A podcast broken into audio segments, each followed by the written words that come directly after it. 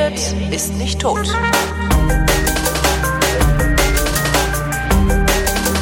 Willkommen zum Geschichtsunterricht einer Koproduktion von Deutschlandfunk Nova und Vrindt und aus Köln zugeschaltet wie immer Matthias von Hellfeld. Hallo Matthias. Wie immer, guten Tag. Thema heute Auschwitz. Ja. Kann man das Schlimm. eigentlich einzeln besprechen? Nein, natürlich nicht. Aber das ist der Anlass der Sendung. 1942 begann in Auschwitz die ja, industrielle, massenhafte Ermordung äh, der europäischen Juden durch Einsatz von Zyklon B. Das ist ja vorher auch schon eingesetzt und ausprobiert worden, aber da wurde es dann sozusagen richtig massenhaft verwendet. Und äh, wir nehmen das zum Anlass, äh, dieses makabere Datum, um noch einmal sozusagen zurückzublicken auf ähm, diesen Rassenwahnsinn und die Tat, die daraus folgte und die von den Nazis ins Werk gesetzt worden ist. Und äh, das ist natürlich eine ziemlich traurige Sendung, ehrlich gesagt. Und wir mhm. sitzen da manchmal so gegenüber, also Moderatorin oder Moderator und ich und äh, gucken uns an und sagen, das ist alles auch, selbst wenn du viel weißt und wenn du dich darüber richtig auseinandergesetzt hast und wenn du immer wieder überlegt hast, ähm, was da also alles passiert ist, nach letztendlich wirklich auch nach vielen, vielen Jahren kann ich nur sagen, ich habe keine Ahnung, wie das geht. Ja, also ich habe wirklich keine Ahnung. Ähm, exakt, das Wort ist, glaube ich, unfassbar. Ja, das ist wirklich nicht fassbar im das Sinne des Wortes, genau. Ähm, und ich stehe dann immer davor, vor irgendwelchen Texten oder irgendwelchen Bildern oder irgendwelchen Augenzeugenberichten und O-Tönen von früher und denke mir, wow, das ist ja also einfach wirklich, das macht einen tatsächlich sprachlos und ähm, das macht wirklich auch betroffen, im, im, nicht im ja. komischen Sinne und so, sondern das ist einfach, du sitzt da, oder ich sitze dann immer da und denke, boah, also ich will da jetzt eigentlich auch nichts mehr von hören. Ich habe das verstanden, aber es ist einfach zum Kotzen. Ja, das, das kenne ich, geht mir, geht mir exakt so. Also da, darum sage ich, unfassbar. Das ist, ich sitze dann mhm. und denke mir, mm, mm, mm, hast so, so alles, was so Daten, Zahlen, Daten, Fakten und so weiter ist, äh, das kriegt man irgendwie noch verarbeitet, ja, mm, ist halt krass aber wenn man naja, dann überlegt, was das bedeutet, die, mhm. also normalerweise ist man ja in der Lage, mit, die Bedeutung von Dingen zu erfassen. Und das gelingt mir da nicht. Das ja. ist so äh, gigantisch, ja. Ja, ja aber ich, also ich, äh, bei mir geht das genau andersrum. Ich kann mit der Zahl, ähm, äh, im Wannsee-Protokoll steht drin, dass elf Millionen Menschen äh, aus Europa ähm, in Frage kommen zur ja. Vernichtung. Sag mal vorsichtig. Und äh, damit, darunter kann ich mir überhaupt nichts vorstellen. Ich, äh, sechs Millionen, acht Millionen, elf Millionen, das ist eine Zahl, die ich äh, nicht fassen kann. Aha. Aber ich kann zum Beispiel mir vorstellen, äh, da steht irgendjemand am Eingang eines, Kremat eines Vernichtungslagers oder am, äh, vor dem Todesraum, vor der sogenannten Dusche. Ja.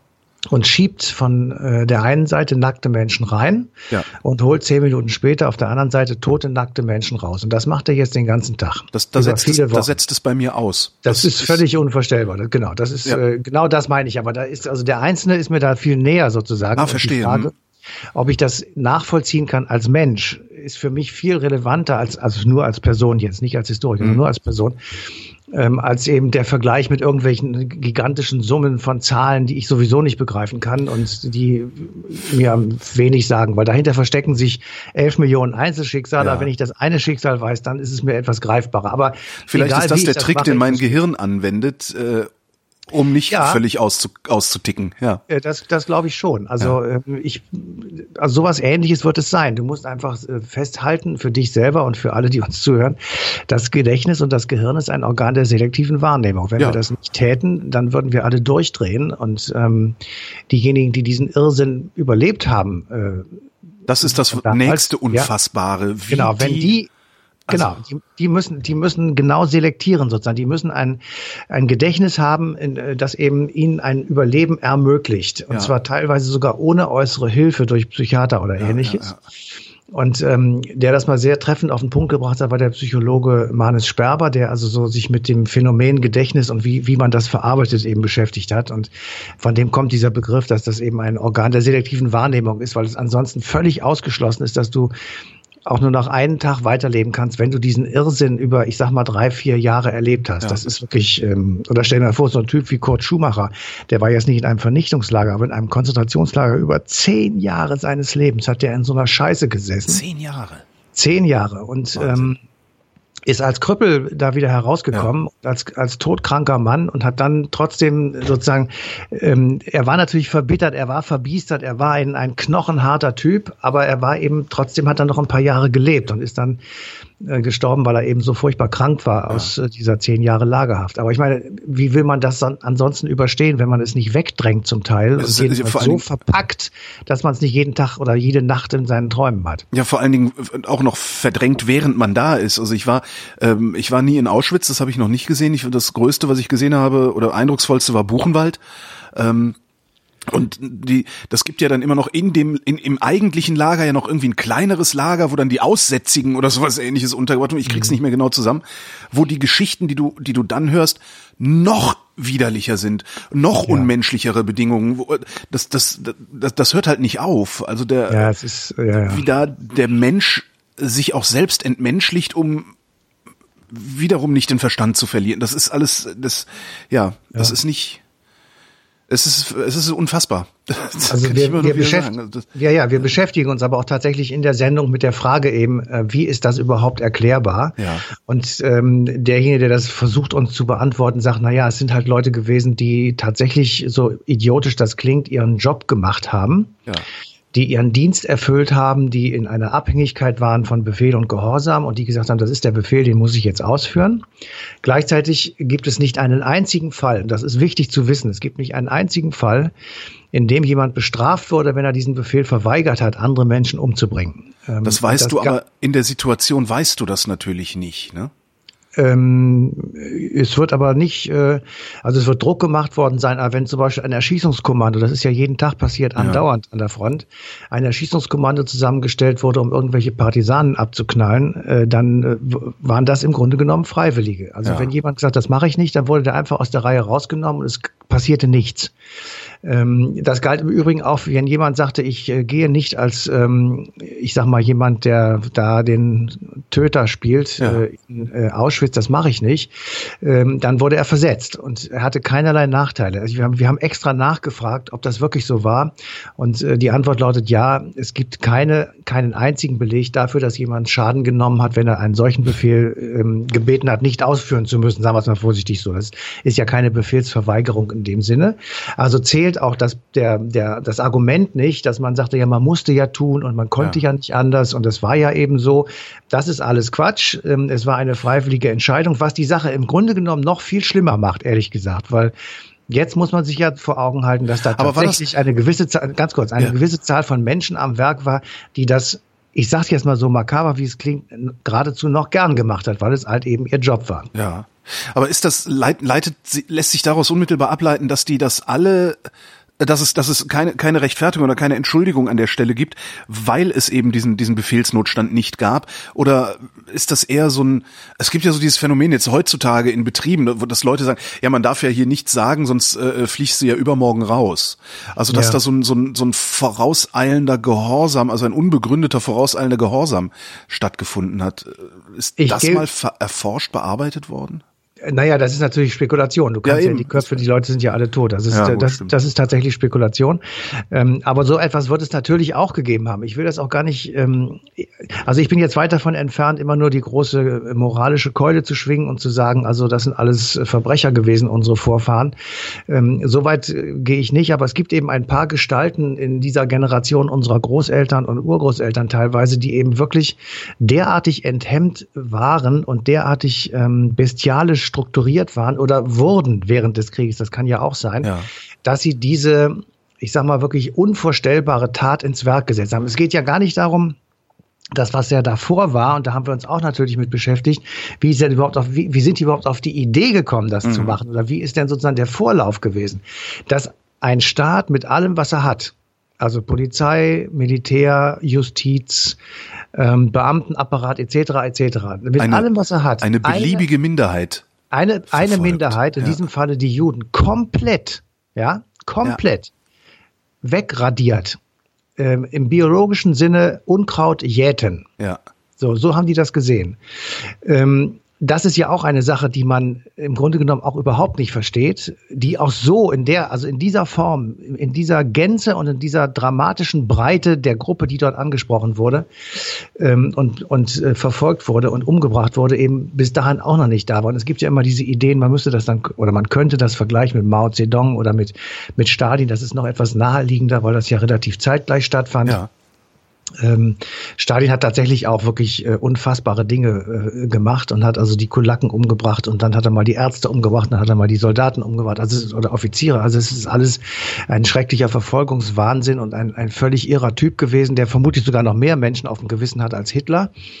Aber ähm, es war nicht sozusagen die Staatsdoktrin, dass jetzt alle mit schwarzen Haaren oder alle Juden oder alle Georgier oder was auch immer, sondern es waren halt äh, Gruppen, von denen er meinte sozusagen, dass sie äh, schädliche Dinge tun. Sich jetzt unmittelbar gegen ihn verschworen hätten. Und das auch. Also er selbst war, fühlte sich sozusagen angegriffen und ähm, im, in, man kann natürlich jetzt auch wieder hinkommen. Und das ist eine endlose Debatte, die wir jetzt nicht, vielleicht nicht weitermachen sollten. Aber natürlich kommt dann sofort immer das Argument, auch Hitler hat ja Erfahrung mit Juden gemacht in seiner Zeit in Wien und in München auch. Und hat dort ähm, Leute getroffen, die also antisemitische Hetzreden geschwungen haben und das hat er irgendwie sozusagen eingesogen wie die Muttermilch und das sei dann alles sozusagen Teil seiner Psyche geworden und daher könne man das eben alles erklären. In dem einzelnen Menschen mag das ja so sein, aber dass eben dann der gesamte Apparat so pfeift und tanzt, wie er das will ähm, und wie eben wir dann hinterher auch zu vergegenwärtigen haben, dass es eben tatsächlich als Staat sozusagen, als komplette Gemeinschaft von einem doch immerhin als Kulturvolk bezeichneten Land, ähm, das finde ich dann schon sehr außergewöhnlich und sollte auch als außergewöhnlich so bleiben. Denkst du, ja. denkst du, dass der moderne Mensch äh, mittlerweile dagegen gefeit ist, nochmal in so eine Barbarei abzurutschen? Also diese Frage haben wir auch diskutiert. Die wird auch in der Sendung angesprochen. Ähm, das ist das, was mich tatsächlich im Moment extremst umtreibt. Ich will mal folgende Frage stellen. Die haben wir alle unseren Großeltern und Eltern vielleicht sogar auch gestellt. Warum habt ihr nichts gemacht? Ihr habt das doch gewusst. Ihr habt doch gesehen, wie eure Nachbarn abgeholt wurden und auf einmal gar nicht mehr wiederkamen. Ihr habt gesehen, wie eure jüdischen Mitschüler aus der Klasse verschwanden und nie wiederkamen. Ja. Habt ihr euch nicht gefragt, wo die geblieben sind? Und dann haben die uns irgendetwas erzählt. Meistens haben sie uns gar nichts erzählt. Wenn sie uns was erzählt haben, dann waren das teilweise Ausflüchte. Teilweise war es natürlich auch Scham und sagten, ja, ich äh, habe einfach versagt als Mensch. Ich habe äh, das gewusst oder geahnt, aber ich habe nichts dagegen getan. Und die anderen haben gesagt, na ja, wir haben gedacht, die sind irgendwie nach Osteuropa zum Arbeiten geschickt worden und ähm, dann habe ich immer weiter gefragt, und was ist mit ihren Wohnungen gewesen und mit ihren Geschäften gewesen? Das waren doch, äh, auf einmal wurden da lauter, in Anführungsstrichen, arische Geschäftsleute reingesetzt, ja. die dann also das weiterführten. Und habt ihr euch das nicht mal überlegt, dass das irgendwie so nicht gehen kann? Lange Rede, kurzer Sinn. Was machen wir eigentlich heute, wenn wir in der Zeitung lesen, dass mal wieder 2000 Leute im Mittelmeer ersoffen sind? Da äh, ja. gibt es, äh, ja, oh, schade, irgendwie. 2000. Ja. Ähm, und das ist jeden Tag passiert. Das. das ist nicht etwas, was uns mal aus Versehen sozusagen untergejubelt wird, sondern das machen wir, ich sage jetzt mal nicht bewusst. Aber wir lassen es zu. Wir nehmen das billigend in Kauf. Wir nehmen das billigend in Kauf. Und zwar um, um unseren Komfort, unseren gewohnten Komfort hier zu behalten. Wie, wie immer du es möchtest. Ja. Ähm, ich will jetzt gar keine Begründung hören. Ich will auch nicht sagen, dass das, ich will auch keine moralische Keule sagen. Ich will einfach nur sagen, wir befinden uns in einer Situation, in der unsere nachfolgenden Generationen uns möglicherweise eines Tages fragen könnten, sag mal, habt ihr eigentlich einen an der Waffel? Ja. Da sind insgesamt 200.000 Leute in der Adria abgesoffen, weil sie von äh, Afrika hierher wollten, weil es ihnen dort an den Kragen gegangen ist und ihr Arschgeigen habt die da absaufen lassen. So, und die Frage ist jetzt, ähm, im Unterschied zu unseren Vorfahren, die möglicherweise tatsächlich nicht so viel gewusst haben wie wir, weil, weil auch die Informationsinfrastruktur natürlich etc. etc. Genau. Ja, und das Internet gab es noch nicht. Ähm, also im Gegensatz zu denen könnten wir uns ja wirklich sehr viel besser informieren. Das tun wir auch. Und trotzdem machen wir nichts, beziehungsweise trotzdem nehmen wir es einfach nur so zur Kenntnis. Ja. Es gibt moralische Empörung, es gibt bei den Kirchen und in anderen Kreisen Aufregung, es gibt ähm, Hilfsorganisationen, die also ins, äh, auf die Boote klettern und die Leute versuchen rauszufischen. Es gibt Frontex, die einerseits abhalten sollen, andererseits natürlich aber auch Leute aus dem Wasser fischen. Also es gibt äh, Dinge, die sozusagen dagegen arbeiten. Trotzdem aber ist es so, dass wir eben das einfach ähm, hinnehmen. Und wir könnten es natürlich so, sofort auf Null stellen, ja. indem wir einfach noch 200 Schiffe mehr dahin schicken. Dann werden wir die nämlich alle auffischen können. Dann ist die Frage, was tun wir denn mit denen? Und da kommt es eigentlich wirklich zum Punkt weil wir nicht wissen, sage ich jetzt mal ganz neutral, was ja. wir dann machen sollen, wenn die alle in Italien oder sonst irgendwo an Land gehen, ähm, sagen wir, dann ist es vielleicht besser, wenn sie entweder in Afrika bleiben und dort verrecken, mhm. weil wir auch dort nichts tun. Also wir versuchen zwar, aber wir machen nicht tatsächlich was. Wir tun nicht, wir tun nicht das, was, was wir tun könnten. Das ist warum, eigentlich, ja. Genau, warum gehen wir nicht hin und sagen, okay Leute, jetzt bauen wir dort eine Infrastruktur auf, die es wenigstens, ähm, ich sag mal, verbesserte Lebensmöglichkeiten hat ja. im Gegensatz zu heute. Das würde ja schon viel helfen. Ähm, was machen wir? Wir schicken weiterhin Waffen in diese Gegend, damit sich diese Idioten dieser Welt weiterhin das Zeug auf den Kopf schießen und gegenseitig die Städte zerstören. Wir lassen es zu, dass, ähm, ich sag mal, neulich hat Herr Trump, ich glaube, gezählt 57 Raketen ähm, in diese Gegend abgeschossen, von denen die Leute jetzt fliehen.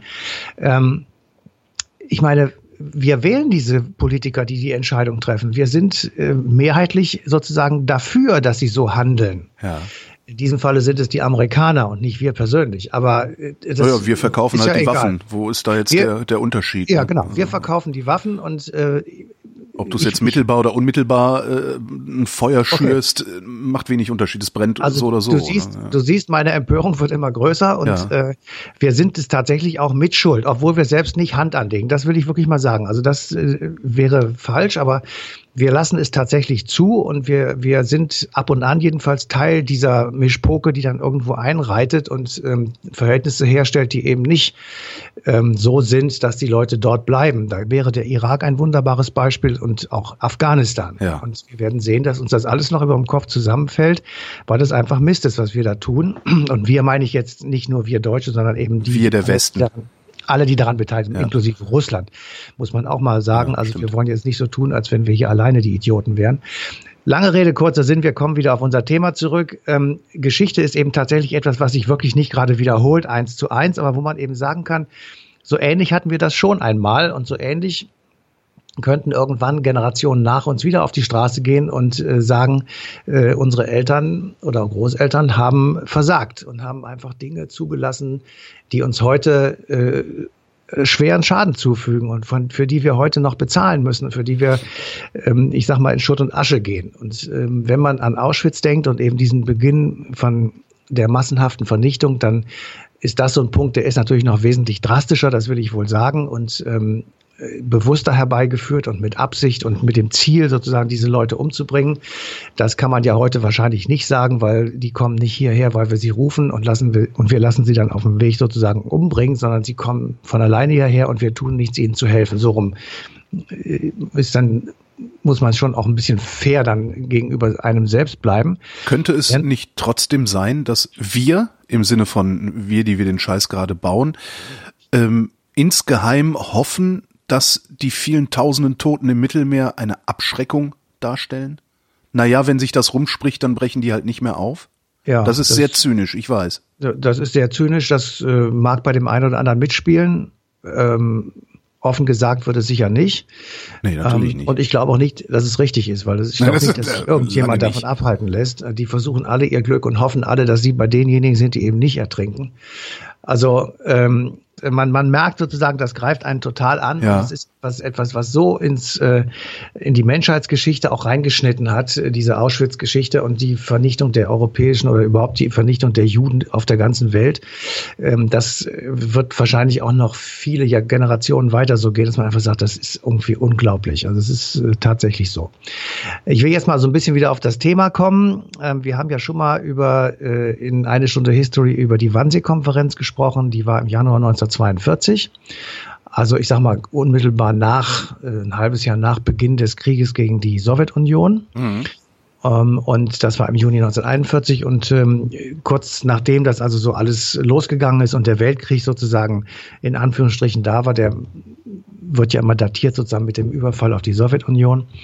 Da notiert Goebbels in seinem äh, Tagebuch, ähm, der Weltkrieg ist da, schreibt er, die Vernichtung des Judentums muss die notwendige Folge sein. Das steht als Zitat in seinem Tagebuch vom Dezember 1941, also kurz vor dieser äh, berühmten Wannsee-Konferenz. Und da ist tatsächlich zum ersten Mal in einem von den Nazis verfassten Dokument ähm, das Wort Vernichtung ähm, taucht da auf. Das heißt also die Absicht, die Juden umzubringen und nicht sie durch Arbeit, ähm, ich sag mal, irgendwo hin zu verbringen, gen Osten oder nach Madagaskar oder was immer da für Pläne waren. Das ist alles nur vorgeschoben gewesen. Tatsächlich war die, die Absicht wirklich dahinter, die Juden umzubringen und die Sag mal, Frage, haben die diesen Krieg nur angefangen, und oder angezettelt, um die Juden umzubringen? Natürlich, das war, das ist also eindeutig. Da gibt es überhaupt keine zwei Meinungen. Es gibt äh, einer, es, also es gibt mehrere Gründe für den Krieg und einer davon war, es ist ein Rassenkrieg gewesen. Okay. Hitler, Hitler wollte oder die Mischpoke, die mit ihm die Regierung hatte, wollte tatsächlich ein judenreines Europa. Also das, und das Europa ging vom Ural bis zum Atlantik und ja. äh, war eben so gedacht, dass dort keine Juden mehr existieren und zwar wirklich keine damit eben auch keine Nachkommen mehr da sein würden, die dann irgendwann erwachsen sind und sozusagen den Ariern, den Germanen, die, dem Herrenvolk dann wieder ans äh, Fell gehen würden, ja. als Rache sozusagen. Das war der, die panische Angst, die die hatten. Und deswegen haben sie gesagt, wir müssen also ähm, auch die kleinen Kinder mit umbringen, weil die ja irgendwann groß werden und dann eben entsprechend auch wieder Kinder haben. Insofern ähm, hat ja auch tatsächlich äh, mit dem Vorrücken der Wehrmacht sofort das äh, Aufspüren von Juden, von Intellektuellen, von Kommunisten sowieso äh, begonnen. Und die wurden sofort, wenn sie nicht hinter der Linie sofort standrechtlich erschossen wurden, was auch sehr häufig vorgekommen ist, dann wurden sie eben sofort verbracht. Und die Logistik, die dazu notwendig war, ist gigantisch. Also es war ein ein Eisenbahn- und äh, Transportsystem über den gesamten von Deutschland besetzten europäischen Kontinent aufgebaut worden durch äh, Herrn Eichmanns Hilfe. Und äh, diese Eisenbahnschienen führten eben in die vier oder fünf Vernichtungslager, in denen tatsächlich massenhaft umgebracht wurde. Und das war keine andere Idee, gab es sozusagen, die das hätte rechtfertigen können, als eben die Tatsache, dass man eine bestimmte Rasse, in diesem Fall die Juden, vom Erdball, sprich von Europa, äh, vertilgen wollte. Und die Deutschen haben den Zweiten Weltkrieg verloren, das wissen wir alle. Hätten sie ihn gewonnen, wäre in den 50er Jahren der Angriff auf die USA erfolgt. Auch mhm. das war ähm, der Plan Hitlers. Und da wäre das äh, dann weitergegangen. Dann hätte man gesagt, ja gut, dann, dann finden wir da Juden, dann werden wir die auch umbringen, weil es dann irgendwo dort der Keim ist. Und so wäre das dann, wenn sie nicht gestoppt worden wären, was Gott sei Dank der Fall war, Einmal äh, um die ganze Welt gegangen. Ja. Möglich, wollte ich gerade sagen, möglicherweise einmal um die ganze Welt gegangen. Und ich, ich spekuliere jetzt einfach, aber ich bin sicher, dass viele der Obernazis genau diese Idee im Kopf hatten und ähm, dass eben auch ihre ja, wie soll ich sagen, ihr Antrieb war. Und äh, diesen, diese Idee sozusagen oder diesen Antritt, den gab es eben schon sehr viel länger als jetzt im Jahr 1942. Und ähm, wir haben gesucht nach jemandem, der uns so ein bisschen was über dieses System der Lager und der Konzentrationslager einerseits, der Vernichtungslager andererseits erzählen kann. Es gibt eben ein Buch, auf das würde ich hier gerne hinweisen. Das heißt, die Geschichte der nationalsozialistischen Konzentrationslager ist erschienen im Siedler Verlag im Jahr 2016. Und der Autor ist Nikolaus Wachsmann und dessen Buch, Nikolaus Wachsmanns Buch, ist also derartig gut in der Wissenschaft und in der Rezensionslandschaft äh, angesprochen und angenommen worden, dass ähm, man wirklich sagen kann, das ist so im Moment das Standardwerk. Aha. Und wir haben mit ihm gesprochen und ähm, haben ihn einfach mal gefragt, wie, wie das eigentlich alles begonnen hat und ob es da so einen Knopfdruck gegeben hat ab jetzt.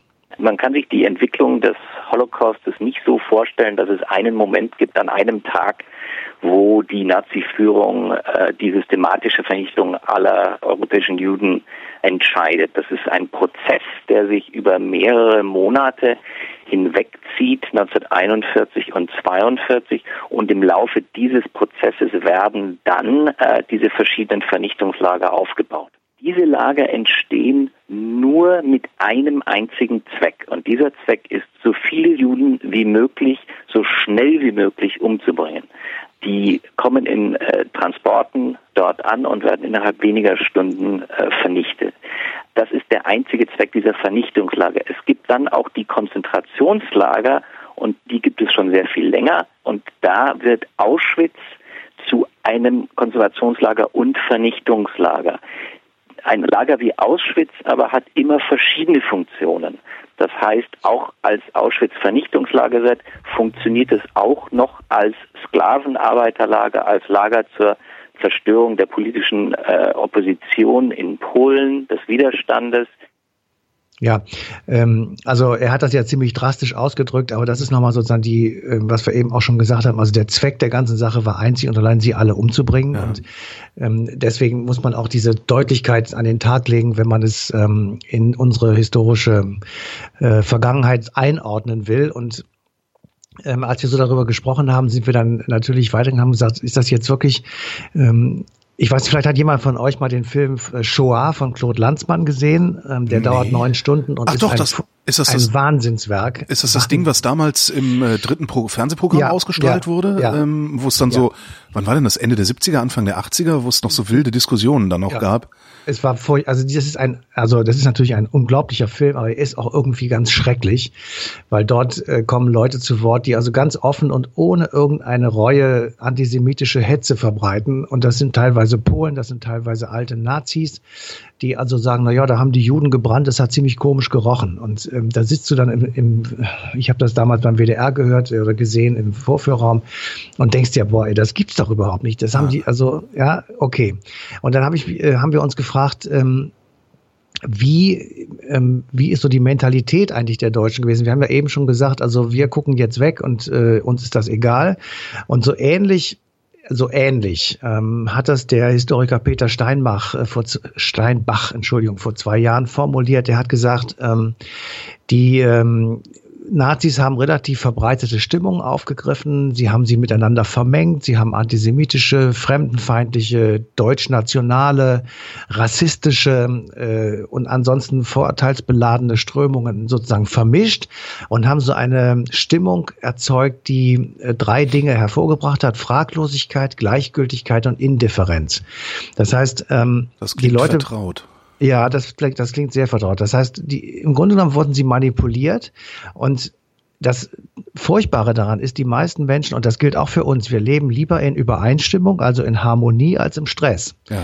Und wir möchten lieber, äh, dass wir uns alle einer Meinung sind, als dass wir uns permanent auf den Kopf hauen und sagen, du spinnst. Und das, dieses Bedürfnis nach dieser Gemeinsamkeit, nach dieser Harmonie, erzeugt die sogenannte Schweigespirale. Das heißt, du, du nimmst dann Dinge in Kauf, die eben möglicherweise in anderen Situationen, wo es dir ansonsten besser geht, wo du weniger Stress hast, wo du nicht bedroht bist, zum Beispiel durch kriegerische Ereignisse, das alles nimmst du dann ähm, sozusagen zusammen und sagst, okay, das ist jetzt das kleinere Übel, da bin ich jetzt mal ruhig und das, lasse ich jetzt mal laufen, da bin ich ja nicht, nicht persönlich involviert und deswegen schweige ich jetzt lieber, wo ich vielleicht ansonsten nicht geschwiegen hätte. Ja. Und dann wird äh, diese Stimmung und diese, ja, diese Indifferenz wird eben umgeleitet durch Propaganda auf zum Beispiel die alliierten Gegner einerseits, aber auch sowas wie die sogenannte Systemzeit, also die Weimarer Republik. Also da war alles ähm, liberal und schrecklich, da war alles tolerant und schrecklich, da durften die Schwulen auf die Straße gehen, das war noch viel schrecklicher.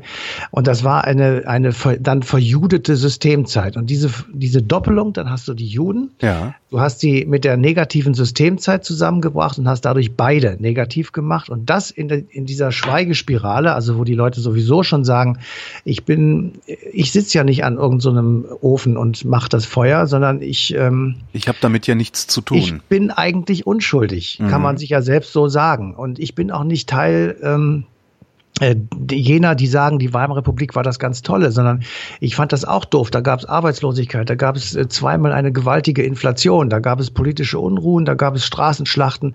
Also es ist ähm, dann relativ einfach gewesen, in Anführungsstrichen, diese vorhandenen Vorurteile und Ressentiments auf bestimmte Gruppierungen, auf bestimmte Zeiten, auf bestimmte vergangene Zeiten zu verorten.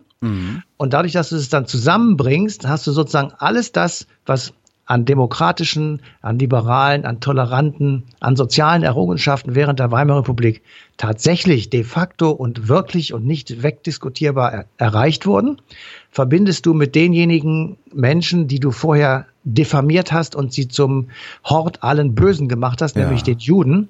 Und damit hast du beides in einem Topf und kannst es beides zerstören, ohne dass du mit viel Widerstand rechnen musst. Und ähm, das Problem tatsächlich ist, dass Menschen wenn sie lange Zeit immer nur das eine hören, und das war damals eben so im Gegensatz zu heute, deswegen darf man das nicht miteinander vermischen, ähm, dass dann eben sehr viele Leute sagen, ja, das wird wohl die Wahrheit sein.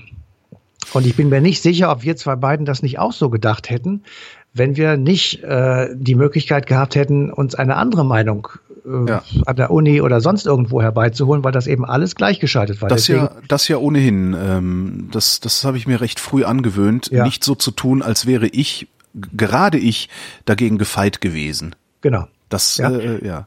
Und da sieht man eben, äh, ganz einen Satz noch, und da sieht man eben auch, ähm, wir stehen ja manchmal so davor und sagen, mein Gott, was haben die für einen Aufwand betrieben, die Nazis? Also diese ganze Gleichschalterei und das alles wegtun und neu machen und alles in die Hitlerjugend und alle Bünde und alle Jugendorganisationen, alle Sportvereine, alles wegmachen. Ja, der Sinn war, dass man dann tatsächlich wirklich gleichgeschaltet war. Das war tatsächlich äh, im letzten Endes sozusagen eine der wesentlichen Pfeiler dieses nationalsozialistischen Systems, das in seiner Endstufe die Juden vernichten wollte, die Kommunisten vom Erdball vertreiben wollte, Europa braun machen, ein faschistisches Europa unter deutscher Führung mit ähm, Sklavenstaaten, die in abgestuften Etappen und, und ähm, Stellen sozusagen für dieses Herrenvolk, was die Arier dann waren, in dieser Ideologie zu arbeiten hatten. Und insofern ähm, gibt es nicht eine einzige ähm, Sache in der, in der NS-Zeit, die nicht auf dieses Endziel hin, ich sag mal, geortet war und die eben, ähm, es, es wurde nichts gemacht einfach so, sondern es war alles tatsächlich darauf zielgerichtet, weg mit den Juden, raus mit den Kommunisten und deutsche Herrschaft für immer über Gesamteuropa, nicht einfach nur über einen deutschen Sprachraum oder so etwas, sondern eben über Gesamteuropa, damit, wenn es gibt so ein Zitat von Göring, ist das, glaube ich, wenn irgendwo gehungert wird, dann ist es der Deutsche nicht, der hungert. Und genau mhm. das war die, die Idee sozusagen. Das heißt, die anderen mussten für die Deutschen arbeiten, damit es denen ausschließlich denen gut geht. Jetzt kommen wir in ein Dilemma. Ähm, die Idee von eine Stunde History ist ja zu gucken, was lernen wir eigentlich für heute aus unserer mhm. Geschichte. ähm, daraus jetzt eine Lehre zu ziehen und vielleicht auch aktuelle Ereignisse zu betrachten in diesem Lichte, äh, führt unweigerlich zum Holocaust-Vergleich. Und der ja, geht eigentlich nicht. Nee, aber man, was man schon machen kann, ist, also die, die, sag mal, der Beginn dieses ganzen Irrsinns ist die Gleichschaltung der Gedanken. Also ist die Herabwürdigung anderer Meinungen, ist die ja, Diffamierung von Demokratie, von Parlamentarismus, von Toleranz etc. etc. Also all diesen Werten, die man möglicherweise im Grundgesetz wiederfindet oder eben auch in der westlichen parlamentarischen Demokratie verankert findet. Ähm, wir müssen tatsächlich uns auf die Hinterbeine stellen und genau diese Werte verteidigen. Also wenn wir das nicht tun, dann laufen wir zumindest Gefahr, dass es irgendwann wieder Leute gibt, die eben genau diesen Stiefel wieder anziehen und sagen, wir müssen im Grunde genommen das, was jetzt von dem Wahnsinn, der davor war, also von der Demokratie und von der Systemzeit dann, ähm, das müssen wir jetzt vernichten und wir müssen unsere eigene Sache dahinstellen und das alles gleichschalten und die Leute möglichst einförmig und einspurig in eine bestimmte Richtung lenken. Ja, diese das Gleichschaltung, ja diese Gleichschaltung der Gedanken, die sehe ich ja sogar äh, und, und bizarrerweise, also du musst nur in die sozialen Medien gucken, da siehst du eine Gleichschaltung der Gedanken in den sogenannten Filterblasen. Ähm, und diese Gleichschaltung der Gedanken ist selbst gewählt. Mhm. Also das wird ja noch ja. nicht mal, ne? Es ist ja, ja, jetzt nicht so, dass irgendwie der böse Herr Facebook hingeht und äh, nur noch ja. nur noch ein, ein Gedankengut zulässt, ganz im Gegenteil. Aber genau darauf wird sich zurückgezogen auf das eine Gedankengut. Ja, aber du kannst, äh, ja, das, dann, da muss man einfach sagen, da gibt es halt Menschen, die sind dafür anfällig oder die möchten das gerne so. Ich habe jetzt beim Studium des AfD-Programms äh, unter der Rubrik Frauenpolitik, ähm, habe ich auch festgestellt, dass es offenbar Frauen gibt, die keine Gleichberechtigung wollen, denn sonst würde die AfD nicht so viel Mensch, äh, nicht so viel Stimmen kriegen. Also wo einfach gesagt wird, ähm, wenn eine Frau während ihres Studiums ein Kind bekommt, dann ist es besser, sie hört mit dem Studium auf und kriegt dafür Geld und kriegt wird dann Mutter. Ich meine, das sind ja, das sind ja Vorstellungen, die eben im Grunde genommen ganz weit weg sind und ganz weit ja. nach hinten sind. Aber natürlich gibt es Leute, die das trotz, die das gut finden. Und ich sage ja, also mein der Vorwurf an mich und an meine Generation äh, äh, jetzt mal auch auf dem Hintergrund der Erfahrung des Nationalsozialismus oder zumindest nicht der eigenen, aber der Bearbeitung dieses, ähm, dieser historischen Epoche. Der Vorwurf an mich ist also, dass wir tatsächlich ähm, viele Jahrzehnte gedacht haben, dass die Gesellschaft, die wir hier geformt haben, für alle gut ist. Wir haben mit denen, die das nicht gut fanden, überhaupt nicht geredet. Und wir versucht haben, ihnen zu erklären, warum es vielleicht trotzdem gut für sie ist. Genau, ja. und wir haben einfach das als, äh, als rechtsradikal abgetan, als konservativen Quatsch, als was weiß ich. Ähm, Im Übrigen hat das auch die CDU gemacht, was jetzt ein ganz, ganz großes Problem ist, weil die CDU hat eben auf der rechten Seite genau dort, wo dieses Wertkonservative, dieses vielleicht etwas rückwärtsgewandte, vielleicht ähm, von manchen tatsächlich als ähm, rechtsradikal, rechtsextrem zu bezeichnende äh, ist, das wird jetzt nicht mehr bedient, sondern das wird eben, das rutscht jetzt ja. ab in die AfD und in andere Gruppierungen und sammelt sich eben dort. Ähm, wir haben schlicht übersehen, dass es diese Menschen immer schon gegeben hat und dass wir immer schon Leute um uns herum hatten, die diese linksgrün versiffte rote 68er Republik oder wie das da so genau heißt, ähm, eben tatsächlich komplett abgelehnt haben, währenddessen wir darin geschwommen sind wie der Fisch im Wasser und haben uns sehr wohl gefühlt. Wir haben es einfach ignoriert und das rächt sich jetzt und wir müssen das auf jeden Fall berücksichtigen. Wir müssen es nicht gut finden, aber wir müssen denjenigen, die eben anders leben wollen, genau das gleiche Recht einräumen wie uns. Und wir müssen versuchen, einen Ausgleich mit denjenigen zu finden, die eben eine andere Vorstellung von ihrem Leben auf dieser Erde haben als vielleicht wir. Das und Problem, was ich da allerdings sehe, ist, dass diejenigen, also am rechten Rand, das so ist zumindest meine Wahrnehmung, gerne mir verbieten würden, so zu leben, wie ich will, während ja, ja. sie von mir verlangen, ihnen zu gestatten, so zu leben, ja, wie sie wollen. Aber, aber du hast ja die, die auf der anderen Seite des Tisches sitzen, auch die ganze Zeit mit Missachtung gestraft. Du hast sie nicht verboten, so zu leben, aber du hast sie im Grunde genommen aus der Gesellschaft ausgeschlossen. Ja. Und das ist eben auch nicht richtig. Du, wir, ich will ja nicht sagen, das Pendel schlägt jetzt wieder zurück. Das ist auch nicht richtig natürlich. Aber wir müssen, wir müssen es zunächst einmal einfach erkennen und sagen, da ist etwas schiefgelaufen. Das kann man über, das kann man mit vielen anderen Dingen auch sagen. Deswegen haben wir ja im Moment multiple Probleme. Ja die uns eben tatsächlich jetzt so bedrängen, dass das Ganze auf einmal wieder wackelt und kippt und möglicherweise auch umkippt. Insofern ähm, muss man wirklich vorsichtig sein mit dem, was man jetzt tut. Und äh, das ist tatsächlich auch eine Lehre, die ich jedenfalls persönlich aus dieser Nazi-Zeit ziehe und selbstverständlich auch aus dem Holocaust. Ähm, man wird so etwas so in der Form sicher nicht wiedererleben. Das kann ich mir jedenfalls für absehbare Zeit nicht vorstellen. Aber dass man eine intolerante, undemokratische und auch unmenschliche Gesellschaft schnell aufbauen kann, auch hier mitten in Europa, das sehen wir in das Ungarn. Halt, halte ich mittlerweile für möglich. Ja.